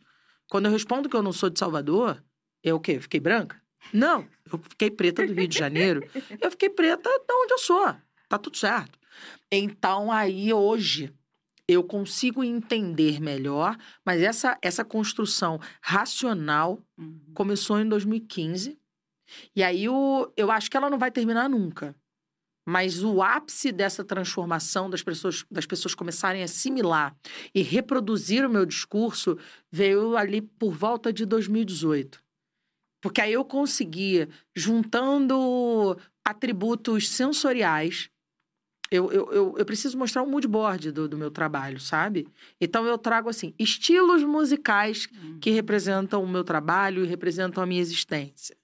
Estilos de vestuário, esquemas de cores pra mim. Uhum. E por aí vai. A minha cozinha ela vai ser uma- um somatório e um reflexo de tudo isso. Então, a minha ancestralidade, eu percebi que ela existia e era muito forte e ditava a forma como eu me- como eu me comunicava com o mundo, mas eu nunca fui aquela Carola, não vou falar, oi, tudo bom? Quer ouvir a palavra de Yansan hoje? Uhum. Então é isso, fica tranquilo. Uhum. Se você tem suas crenças ou você não quer tê-las, tá tudo bem. Mas eu comecei a ter espaço pra dizer, assim, do mesmo jeito que é muito pop, ah, eu sou taurina, dá comer. Eu sou de Yansan. E isso eu digo em qualquer lugar. É verdade. Eu digo na Rede Globo, eu digo no Diacast, Disse eu digo na jantar. Netflix, eu digo no jantar. Uhum. Porque, para bom entendedor, meia palavra basta. Eu sou filha da, da dona do raio, do trovão, da tempestade, da mãe que não abandona o filho, da, do leopardo fêmea que come pimenta crua. São vários epítetos dessa mulher e eu sou uma parte dela e ela é uma parte de mim. E se você não sabe, você que tem que começar a entender. Mas se ela sabe, ela já entendeu algumas coisas sobre mim. E tá tudo bem. Isso começa a me definir, né? Em 2021, quando eu abro o Yaya, eu consigo vencer uma dor que é aquela, que, aquela pergunta que me massacrava, que era o você vende acarajé? Que eu percebi que ela era multiplamente ofensiva, porque era comida de minha mãe, mas aquilo me irritava não por ser comida de minha mãe, mas por causa do estigma que carregava. Eu abri um restaurante para Insa. O Yaya, comidaria pop brasileira, é, nasce de uma, de uma semente que era: eu quero ter uma carageria. Aí os meus sócios falaram: bom, não dá pra gente só vender acarajé. Eu falei: então tá bom, a gente vai ter um restaurante de comida brasileira. Mas é a Praia Ansan. Razão social é Iparreoiá. Tem um altar com uma escultura africana de Ansan, uma talha para Ansan, um chifre de búfalo Até lá. arrepiei, gente. É isso, e é pra arrepiar porque é feito de verdade. As minhas luminárias são feitas de cabaça. Lá você pode perguntar: você vende acarajé? E hoje eu tô firme, feliz, inteira por, por poder dizer: vendo. E isso não vai me definir. Mas hoje eu tenho a liberdade de conseguir fazer isso e não ser resumida só nesse lugar que você quer. Eu também tenho um restaurante que vende coquetelaria e comida autoral, onde você vai comer um milhão de coisas e beber um milhão de coisas, e eu vou fazer um milhão de outras coisas também. Eu tô aqui falando, e eu apresento um reality show, e eu tenho um programa de receita, e vou fazer mais coisas. Acabei de escrever um livro infantil Olha. Caramba. Eu sou um Nossa, pouco tô- monotemática, E já lançou? assim. Já! Chama Oiá, a mãe que não abandona os filhos. E ele faz parte de uma coleção que apresenta os orixás para crianças. O primeiro volume foi escrito por, ah, por Luiz Antônio Simas, ele fala sobre Ogum, que é o, o inventor de ferramentas. E no meu livro eu conto de uma maneira é, num realismo fantástico. É uma mãe que vive numa floresta encantada com os filhos e deixa os filhos na floresta para trabalhar. Esses filhos se deparam com um grande perigo e precisam lançar mão de um segredo de Yansan para se protegerem. Ai, gente. Ah. Meu Deus. É talentosa, hein? Eu, eu, quero, eu, quero, eu quero ver se quando ela começar a cantar, como é que vai ser, hein? Não, você já prepara que vai ser bom. Você a voz? É. A Gente, projeção, Eu vou terminar timbre. esse ano maravilhosa. Porque eu tô vendendo na Amazon, eu tô passando na Netflix, eu tô no Spotify. Muito. É isso. Multitalentos. Esquece. Muito boa. A gente falou é, rapidamente, mas é, sobre o lançamento, mas como. Como foi esse dia, assim? Porque eu acompanhei muito nas redes sociais, e inclusive você fazendo todo o takeover. Ai, você viu como eu tava? É, como foi essa noite, assim, a, a emoção dessa noite? Aí vale dizer que a a gente pode experimentar os pratos, né? Isso, Isso eu ia isso, falar daqui a isso, pouco, isso. mas deixa eu falar fala logo isso. disso. Essa semana, aliás, essa semana a gente tá aí até o final do mês de novembro. Uhum. A gente tá Isso. com os pratos nos restaurantes. No mês, a gente pode ter o meu prato e da Bruna No Guimarães. Rio de Janeiro. É, Mesa Bar, no Rio de Janeiro. A gente tem o Lagostinho da Prosperidade. A Kátia Barbosa e a Cafira Foz, ela gosta só de cafira, hein, gente? Alô, Estela. Ela gosta de cafira. Elas fizeram um baião de todas. Eu Ai, achei interessantíssimo esse nome. E é um baião de dois revisitado. E a Bela Gil e a Bel Coelho Fez a fizeram sobremesa. uma sobremesa que era música quebrando barreiras. A coisa mais linda, gente. Eu amo essa foto, esse momento. Esse vídeo ficou tão gostoso, sabe? Todo mundo tem que ir provar. Provem, digam, e vocês vão poder também conhecer esses restaurantes, um pouco mais do trabalho da gente e resgatar também a sua boa estelinha, né, gente? Pra tomar junto com o seu pratinho. A gente tem o QR Code no ar que leva para o site do projeto que tem todas essas informações para vocês todos que estão nos acompanhando ao vivo nesse momento. E- E você que está ouvindo no Spotify, na descrição desse, desse podcast também a gente vai colocar o link lá, né? É. Porque é isso, né? Ai, a gente fica no QR Code, mas a gente esquece, tem uma galera Não no tem- Spotify. Não tem imagem. né? É, exato, nas plataformas de áudio todas. Como foi comer tudo isso? É isso que a gente Então, quer. é, Foi uma noite. Tinham vários convidados especiais. Foi Aham. convidados escolhidos a dedos, É. assim, artistas, apresentadoras, Astrid Fontinelli, Giovanna Elbank, Do Ed enfim. Luiz de Lula. É. Eu tava lá com uma. Tava trabalhando, não só fui comer. Aham. Minha lua em touro, minha Vênus em touro. Foi colocar a voz também e fazer um dinheiro. Fui fazer uma cué. Foi salvar. E... foi lindo, assim, né? A ver, a- como eu falei antes, ver o depoimento de cada uma delas, né? Me fez rememorar minha própria trajetória, assim. É, não só do ponto de vista da dor, né, das dificuldades, porque isso estava ali, é, enfim, explícito, né? Mas também do ponto de vista da, da superação, de ver como cada uma era tão potente. Essa daqui já chegou dando um show dela, falando mesmo. Eu falei, Eu sou de uma mulher de Ansan. Falei, pronto, dá pra, dá pra notar, amiga. Gente, mas não dá, eu não tenho nem pra onde ir. Eu sou filha de uma mulher de Ansan, eu sou mãe de uma mulher de Ansan, É gente. sobre. Tem que falar isso. E então, assim, a- é, ver o depoimento delas, assim, ver a trajetória de cada uma. Eu chorei é, vários momentos. É, depois a gente comeu os pratos, né? Foi uma apresentação pontual de cada uma das duplas, foram três duplas, Sim. cada uma representando um dos, um dos Uhum. pontos, né, da campanha. E eu vou falar o quê, minha gente, de- dessa noite? Foi uma noite maravilhosa. Eu estava linda, comi, comi bem, bebi bem, bebi várias estelas. Várias. E ainda, ainda ganhei dinheiro, pelo amor de Deus. arrasou. Foi uma noite, Se assim, todo realmente trabalho fosse assim. É, nossa, e eu, eu acho que faz todo sentido, assim, eu ter sido convidada, né? né, Não é trazendo, assim, puxando Uhum. pro meu lado. Mas, assim, é, é, eu, eu faço questão de não... A gente não... Nós somos corpos políticos, nós, mulheres negras. Então, qualquer coisa que eu fizesse Sim. na vida... Se eu decidisse fazer gastronomia, se eu decidisse terminar com direito, se eu decidisse ser medicina, música, a gente tem um compromisso ancestral, né? De luta, de resistência. E eu acho que esse projeto é um projeto que tem um recorte muito específico, né? Mulheres, mas eu vi ali a presença de muitas mulheres negras, a presença de uma mulher indígena. Então, isso para mim foi assim, super importante, sabe? De associar o meu nome, associar a minha figura com, com uma marca antenada, uma marca comprometida realmente com a mudança e com, enfim, e, e com a, a, condição de abarcar a diversidade mesmo. Porque quando a gente fala mulher, mas que mulher é essa, né? Então, eu, foi um ponto, assim, que eu gostei muito. Quando eu vi em tela, assim, todas assim no palco, eu falei, olha... Muitas negronas aí. Tô, tô gostando negras. desse projeto. As negras estão aí. E foi lindo, foi linda noite. E pra você, André, essa noite, tá ali no meio dessa galera? Eu sempre fico ah, num- numa coisa etérea, sabe? Eu, eu sou uma, uma partícula de purpurina, né? Mas ali eu tava partícula de purpurina num campo magnético, assim. Então, até porque a gente tinha. É, é um desafio enorme quando a gente tem um trabalho que vai envolver artístico e técnico ao mesmo tempo. Uhum. É mais fácil para mim juntar, separar isso. Jun- Juntar todas as, as habilidades e botar cada uma no seu momento. Uhum. Mas aquele momento, por exemplo, vou te dizer o momento que eu fiquei tensa. No pré-jantar, quando a gente foi experimentar figurino, tá a gente assim, cadê a doma? Não tinha doma. Mas eu tinha que entregar um prato que eu ia ter que montar. Quem é a Doma? A doma é, o- a jaqueta. A jaqueta, o Ah, jaleco. Não chama tinha. Doma. Isso. Na E aí não tinha. Então foi um recado. E assim, óbvio, a gente tem um milhão de profissionais Aham. envolvidos nisso e tá tudo bem.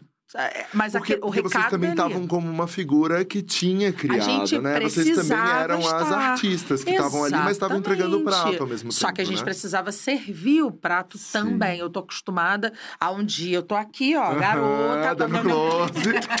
mais tarde a gente tira isso, ou só tiro isso aqui e já vou pra cozinha, entendeu? Mas eu sei que eu vou poder cozinhar agora e depois eu, tá tudo certo. Aham. Você vai me abraçar, eu vou estar fedendo, entendeu? Então, quando eu, eu percebi, por exemplo, que eu tinha que cozinhar e eu não tava de domo, eu tava de figurino, eu falei, eita, é que bota o molho e frita o lagostinho, não sei o quê. Claro que a gente tinha uma super equipe por trás, Aham. a gente deu um jeito e tal, mas eu, eu quando existe o aspecto técnico, eu fico no técnico. Uhum. Então, durante uma boa parte da noite, eu não estava percebendo quase nada. E aí, quando eu chego no palco, sim, então meu nome apresentado dentro aquele panteão de, de, de, de mulheres gigantescas, né? Aí, Andressa Cabral, aí eu entro. Aí eu tô dando tchauzinho. Tinha um monte de mulher preta. Eu não tô acostumada a circular em espaços onde as pessoas pretas.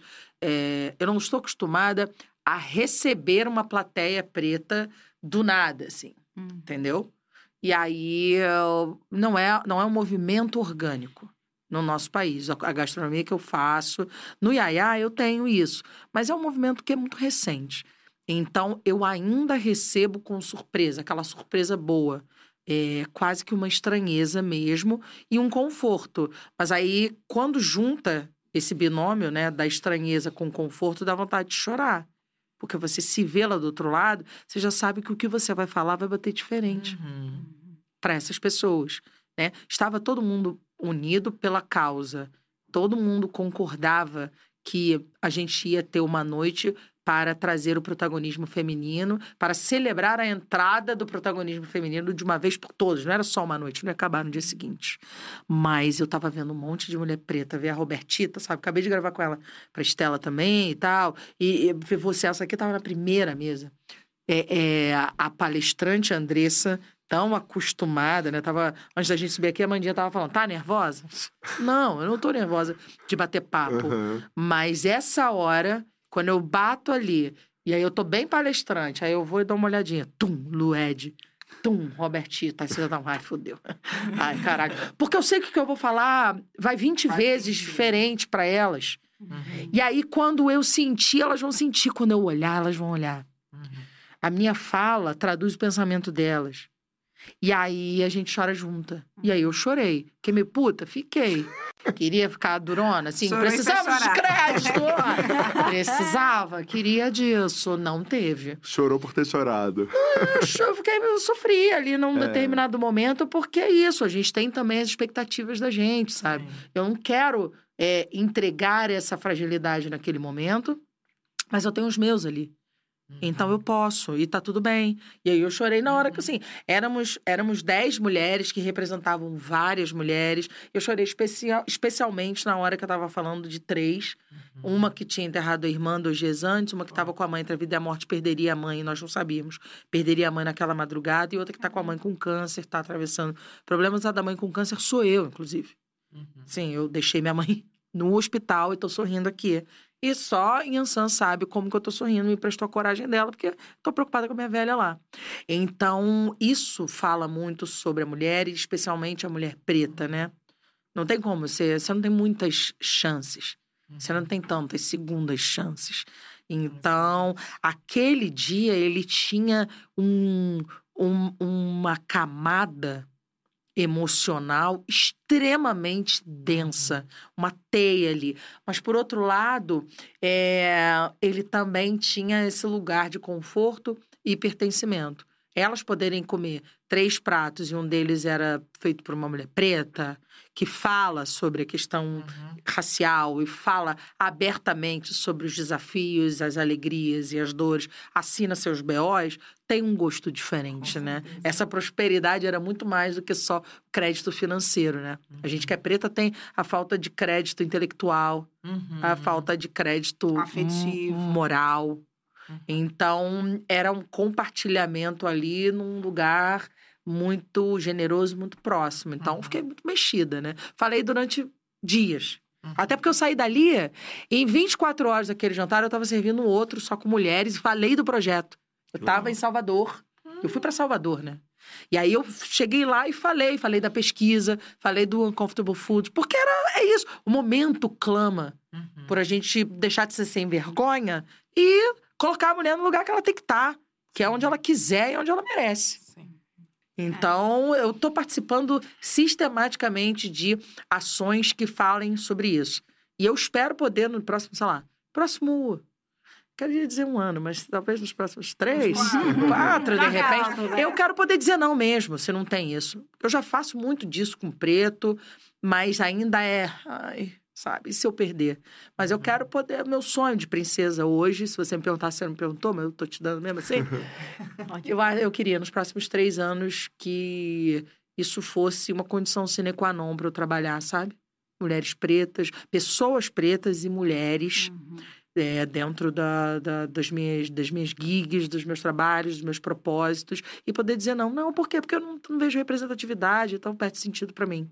Aí, pronto, vamos, vamos pactuar isso aqui. Uhum. Quero isso. Tomara que daqui a três anos eu não diga, olha, gente, tô vendendo laranja na feira.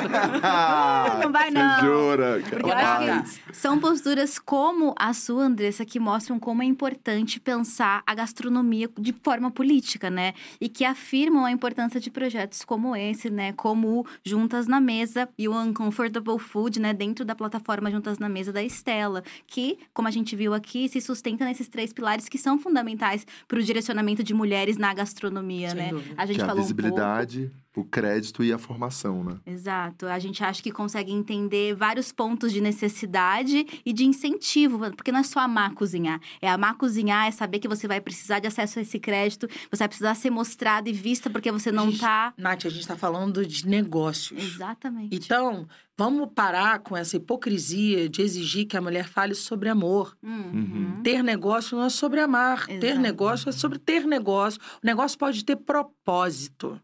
Mas negócios são feitos para ganhar dinheiro, Para para ter rentabilidade. E vamos parar com esse medo de falar disso, porque isso só é um tabu quando é mulher na mesa. Exatamente. Porque é bonito pra homem. Não é nem bonitinho pra homem chegar numa mesa e dizer, ah, porque eu faço Faço por por amor. amor. Não, você, você, você pode fazer com amor, você pode fazer com raiva. Mas essa pauta não tá aqui, não é sobre amor. Você não tá- ninguém tá pedindo pra ser remunerado pra amar. Sabe? Exatamente. Eu- você pode fazer por vocação, você pode fazer por amor, você pode fazer por conveniência, você Propósito. pode fazer por propósito, que é, é bem bom. Mas, assim, o propósito da sua empresa, a gente tá falando de empresa. A gente tá falando de mulheres que vão empreender. Vão trabalhar, vão Que colocar horas é ali, né? trabalho, é esforço, é pé inchado, são microvarizes. Uhum. É homem que diz que a mulher trabalha demais, então que não, não serve, entendeu? É gente que não quer é, obedecer a chefe só porque ela é mulher. Uhum. A gente está falando da gente abrir mão de muitas coisas. São mulheres que passam a, a performar um gênero muito mais masculinizado Pra poder ser respeitado. porque elas precisam impor autoridade. Uhum. Só na pesquisa. Uhum. Não, não a parte de impor o gênero, mas a parte de quantas mulheres se sentem desrespeitadas. Eu já ouvi é, funcionário dizer pra mim, e era meu funcionário, não era só meu comandado, dizer: se pedir com um jeitinho, tudo bem, mas o problema é você pedir assim. Falei, não, mas eu não tô te pedindo. É realmente um comando. Entendeu? Hoje ele me ama, o menino, mas ele falou isso pra mim. Então, quer dizer, você tem que ser. Você tem. Você não pode ser o chefe. Uhum. Porque o cara vai escolher se ele vai te obedecer ou não, porque você é mulher e, e preta. Entendeu? Então vamos parar, sabe? Vamos, vamos colocar é, os pingos nos is. A mulher merece visibilidade porque o trabalho é bom demais para ficar invisível. A mulher merece formação porque o trabalho dela precisa representar a mesma percepção de valor para o cliente. Ele precisa entender que a mulher é capaz de representar intelectualidade, autoridade de, de conhecimento. E isso é conferido pela formação. E precisa ter crédito, porque não se faz nada sem dinheiro no capitalismo. Exatamente. E acabou. E visibilidade pra vocês ouvirem tudo isso, gente. porque Exato. A gente vai sair daqui a cabeça, eu tô assim, arrebatada, né? Porque Ah, o, meu, muito ah, o meu background é cristão evangélico. então a gente pensa nesses termos. Que também funcionam. Obrigada. Maravilhosas. Então, pra gente caminhar pro fim, a Ah, gente tem. Não tem um áudiozinho pra fazer? É, Ah, né? A plateia, a plateia. A gente tem um bloquinho da fofoca no final desse podcast, onde a gente só fala besteira, tá? e a primeira pergunta já começa.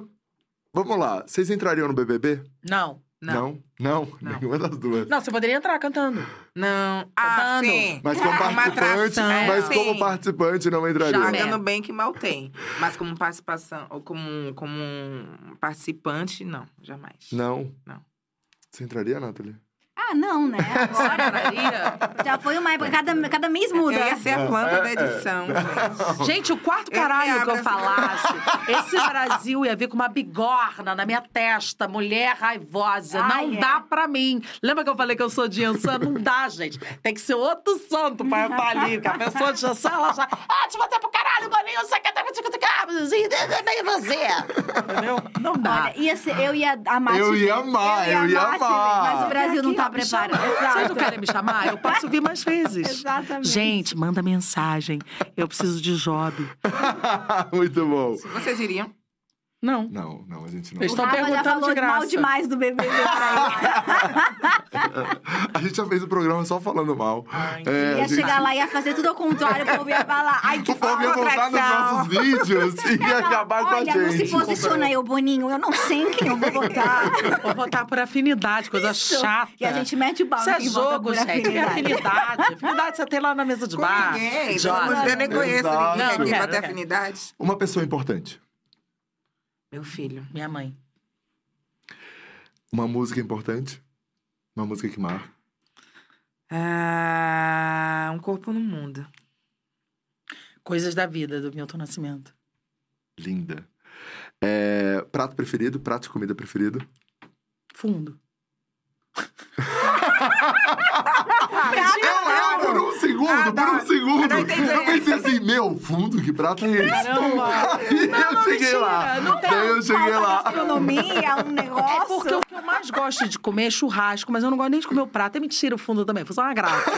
Mas puxar o... E como é a chefe fazendo graça, a gente. É, fica. Não, gente, eu gosto É doma, de churrasco, mas churrasco pra mim é um evento. O prato em si, cara, não sei. Hoje, prato preferido seria uma cerâmica.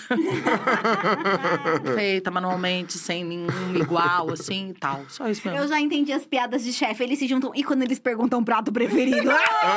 Mas agora, mas agora eu vou usar essa. Mas fundo, quem, quem me conhece fala, para, Andressa não come nada. Eu nem gosto de comer. Mas fundo foi legal, viu? Rendeu. Oi, já rendeu, já rendeu. Você, A, a Nath. minha lua em touro, eu não sei se eu consigo escolher só um prato. Pode ser. Pode ser quatro. Pode ser. Sério. Eu ia arriscar aqui uma lasanha, que Eu essa também. coisa. Lasanha, porque é isso. Paladar infantil, continuo amando lasanha, Gente, o pessoal adoro. ali, a comunidade dos italianos, tudo puto da vida que chamou lasanha de infantil. Mentira, gente. Lasanha pode ser. Lasanha. Ó, lasanha. É, gosto de lasanha, gosto de caruru, assim, um caruru Amo. completo de Cosme Damião, que vem assim, Amo. pipoca. Tá, ano que vem você vai no Iaiá, Ai, que eu então. faço um caruru babado. Ai. Eu que faço xixim, eu que faço caruru, eu que faço um vatapá. tudo. Faço Ah, eu tudo. quero, eu gosto, amo, amo. Gosto de caruru, gosto cozido, cozido baiano, com várias verduras, Eu etc, tem etc. abóbora. Gosto Tô de- comentando a escolha da amiga. Eu, eu gosto de comida japonesa também. Ih, Hum, Gosto. sai da sala. A Mentira, gosto, gosto, gosto. Ai, acho super legal, inclusive, com A comida japonesa brasileira, né? Porque Ah, no Japão eu gosta nunca com comi. Mentira, essas coisas. Azeite trufado, você É, nem tinha pode falar. é. Quem gosta assim de lasanha caruru? Gosto de hot roll de morango com chocolate. É, sobre. E acho que tá bom, né, gente? Assim, eu gosto de comer, na verdade, gente meu pessoal. Eu gosto de comer sobre isso. Pão, assim, e pão, gosto. Sopa Pão, também. Amo. Ela, ó, Mano, a quero. louca do carboidrato lá, sou eu. pizza, quero. Hambúrguer também. Também. Ai, que bom. Tem uma pergunta que a gente faz pra todo mundo. Que ela é muito peculiar, que é o seguinte. Qual item fútil mais caro vocês já compraram que vocês falam, gente, eu gastei esse dinheiro nesse negócio, mas eu me arrependo tanto. É, é uma coisa que eu não uso. Fútil, Que. Ah, que pergunta difícil. É. Aposto que as mulheres pretas têm mais dificuldade pra responder. É uma questão, Tem sim. A fútil. gente não gasta É que eu não gasto ia falar é, exatamente. Caro, tudo bem. Fútil, eu não sei. Eu acho que eu É. não tenho essa. E talvez arrepender, beleza, mas nesse lugar do fútil. Primeiro, porque, como eu sou de ação, eu sou dramática. Então, nunca vai ser fútil porque eu precisava. E você vai defender. É. E então eu realmente não acho fútil, mas ele pode Então, ter ficado sem precisa, é. utilidade. Não, porque quando eu não preciso, eu mesma falo pra mim, mas a gente não tá precisando, minha linda, minha consagrada, vamos, vamos segurar. Educação financeira também. É. Também não, é falta de dinheiro mesmo. Ah, tá. Falta de fundos, falta de recurso. Alô, Estela, cadê o próximo jovem? É... Gente, eu tô pensando muito. Não, mas eu tenho um lugar aí, assim, da, de ser perdulária. Perdulária. Maquiagem. É perdulária e gasta muito dinheiro. Gente, eu, meu apelido amo na... que, eu amo que mulher o meu, vocabulário. É, o- ela- meu vocabulário expandiu Ampliou, de assim. todo mundo me Eu tô te ouvindo isso. assim. Tem um vídeo de Estela que eu gravo que eu falo, ai, que gostoso esse bairrozinho. Acho que foi na Santa Cecília. Aprazível, né? Aprazível. Aí o diretor, gostou da Aprazível? Aprazível, muito bom. Mamãe me botou lá nas escolas, agora vocês estão me zoando, jovens. Gente, é bonito falar o que você aprendeu. É. Desde que seja Usar o orgânico. vocabulário que Mas eu falo assim mesmo. Organicamente. Mas vamos lá. Perdulária. Onde eu sou perdulária? Maquiagem bastante. Porque o que que acontece? Eu vou comprar, às vezes, pra minha filha, que é adolescente. A Valentina vira e fala: quer alguma coisa assim? Não sei o que. Você prefere um, um tenão de uma marca bacanésima que tá aqui com uma collab com um M&M's? Aham. Ou uma super compra de 250 euros de farmácia? Make-up, mãe. E aí, quando eu chego lá, eu pego o quê? Ela já tava com a unha pintada, já deu pra ver tudo. E aí eu pego o quê? Sete rímels de dois negócios, dois dinheiros. Uhum. Entendeu? Assim, então sempre tem maquiagem demais na minha casa. Vai que falta. Né? Não, eu lembrei de uma agora que não é fútil, é, enfim, é muito necessário para a maioria. Mas eu, eu considerei fútil na minha experiência na maternidade, que foi o berço. Que o menino não usou, o menino nunca dormiu lá, do- dorme com a gente até hoje na cama, é cama compartilhada. Ou então o berço ficou ali pra botar roupa suja, botar roupa, Já roupa um passar. depósito. Já tem ali, não, não, não chega a E ser uma caro. futilidade, mas assim, eu comprei e não usei, então me Ah, tem arrependo que um ser pouco. caro? É. Gente, sabe Ah, ah, que pergunta Pra quem não tem motivo, dinheiro pra comprar o que não tem motivo. Aí no, no episódio de Mulher Preta não, Não tem entra isso. essas a gente que paga nossas contas, o velho da lancha não chegou, entendeu? É só um menu Eu- Estela. Eu Estela. compro no sentido de nunca tive. Agora eu vou ter. Não, Aí eu- essa... Sabe aonde eu compro mesmo agora? Vamos mudar um pouco a pergunta pra te falar disso que eu gosto. É, porque é bom naturalizar também a mulher preta comprando, né? Sapatos feitos à mão ou uma marca Ah, exclusiva. lá no Rio de Janeiro tem Não. uma maravilhosa. Então, a Isabela, É. ela, ela tem a Aurora, por exemplo. Sim. Falo mesmo não sei se pode, mas Pode nunca tive um sapato da Mona. Aí toda vez que tem figurino, eu falo, tem como ter Aurora? No figurino o quê? Pra imprimir essa riqueza. É, Ô, Isabela, sou tão conceito. safando, quer mandar um que eu ainda tô sem esse dinheiro, mas, gente, compra dela. Isabela, nunca te usei, Isabela. Eu também, Isabela. Isabela. Mas então, eu gosto disso. Eu gosto de peça, aquela peça assim, que eu vou poder, eu vou poder coordenar com qualquer coisa. Pode ser o chacinho da moça, brusinha. Uhum. Da moça, eu já comprei brusinha barata da Kombi pra usar com um sapatão de, de- Sim. uns cais Um aí. dinheiro aí. Sim. Uns dinheiros. Tá entendendo? Não, as cantoras estão numa fase É bem. artesanal, vale a pena investir. É, é algo que me toca e, de alguma maneira, é exclusivo dentro do universo da moda, porque não vai ter uma tiragem gigante. Vai ter uma história comigo. Então, sabe aquela coisa? Ah, eu mereço. Sim. Eu mereço, é maravilhoso. Não, as cantoras estão numa fase grifadas. Então, Todas as minhas amigas. alô, grifes. Então, assim, eu, Elas eu- mas eu gosto de ganhar. Comprar, É. entendeu? É. Comprar, eu só comprei Merece uma. ganhar. merece. E é isso. Eu gosto de fortalecer, mas pra isso tem que vir o job. Como É. eu já falei que precisava de job, não vou estar falando agora. Mas alguém lembra, entendeu? A gente A letra. Acho que é isso, né, Nathalie? Não, então vamos começar o próximo programa. Não, o que eu quero saber é. Lued tá em todas as plataformas de áudio, então a gente Sim, pode escutar. Em todas as plataformas E de streaming. sexta-feira. Me sigam em todas as redes sociais, arroba Luedgiluna, L-U-E, porque eu sou baiana, D-J-I. E é isso, dia 25 de novembro, Momento de Estar Debaixo d'Água Deluxe. Fiquem ligados que tá muito bonito. Ah, eu amo. E você, Andressa? Para as pessoas. quê? Eu vou cantar uma música. Para as pessoas te encontrarem e encontrar o seu trabalho. Eu não tô em lugar nenhum, eu tô no imaginário das pessoas. Eu tô aqui, tô em todos os lugares, brincadeira. Arroba Andressa Cabral, ponto, etc. Mas eu quero que todo mundo veja. Iron Chef, quero. Tô lá apresentando Lá bem Netflix. garota, falando um negocinho. Drinks e petiscos no GNT, comprar o livrinho. Oi, a mãe que não abandona os filhos, editora. Cultural. Vamos no Rio de Janeiro, vamos. Isso quer comer, Andressa? Lá no No Maitá. Restaurante apenas.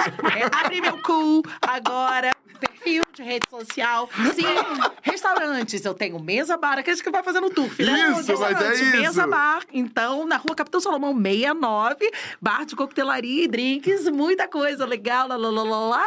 E comida autoral. E tenho também aí a comidaria pop, aquele que eu falei mais cedo, Banhançã, não sei o que, no Leme, delícia, comida brasileira, preta. Então, onde você quiser também, meu amor, eu quero é ficar na sua cabeça, no seu coração. Apresentadora, Apresentadora. apresentadora. Agora, agora eu entendi. No, antes da gente entrar no ar, eu perguntei pra ela se ela ficou nervosa com quando foi fazer Netflix, né? E daí ela falou: não fiquei. Agora eu entendi o porquê que ela não ficou. mulher faz tudo. Agora eu entendi por que ela não ficou. Acho que agora tem que faz muito compor uma bem. música, que já plantei árvore, É, já fiz filho, já filho, fiz livro, abri restaurante, apresentei programa, acho que agora vamos... vamos... Fazer o disco dela. É isso. É Não, isso, eu vou no seu. perfeitas. Muitíssimo obrigado, Nathalie. Obrigada, Obrigado Obrigada vocês a também vocês. por terem dividido esse momento com a gente. Foi incrível. Você que estava aí acompanhando todo esse ao vivo aqui, esse vídeo continua disponível aqui no canal da Dia e também você pode escutar outros podcasts do DiaCast nas plataformas de áudio. Obrigado, até amanhã, valeu!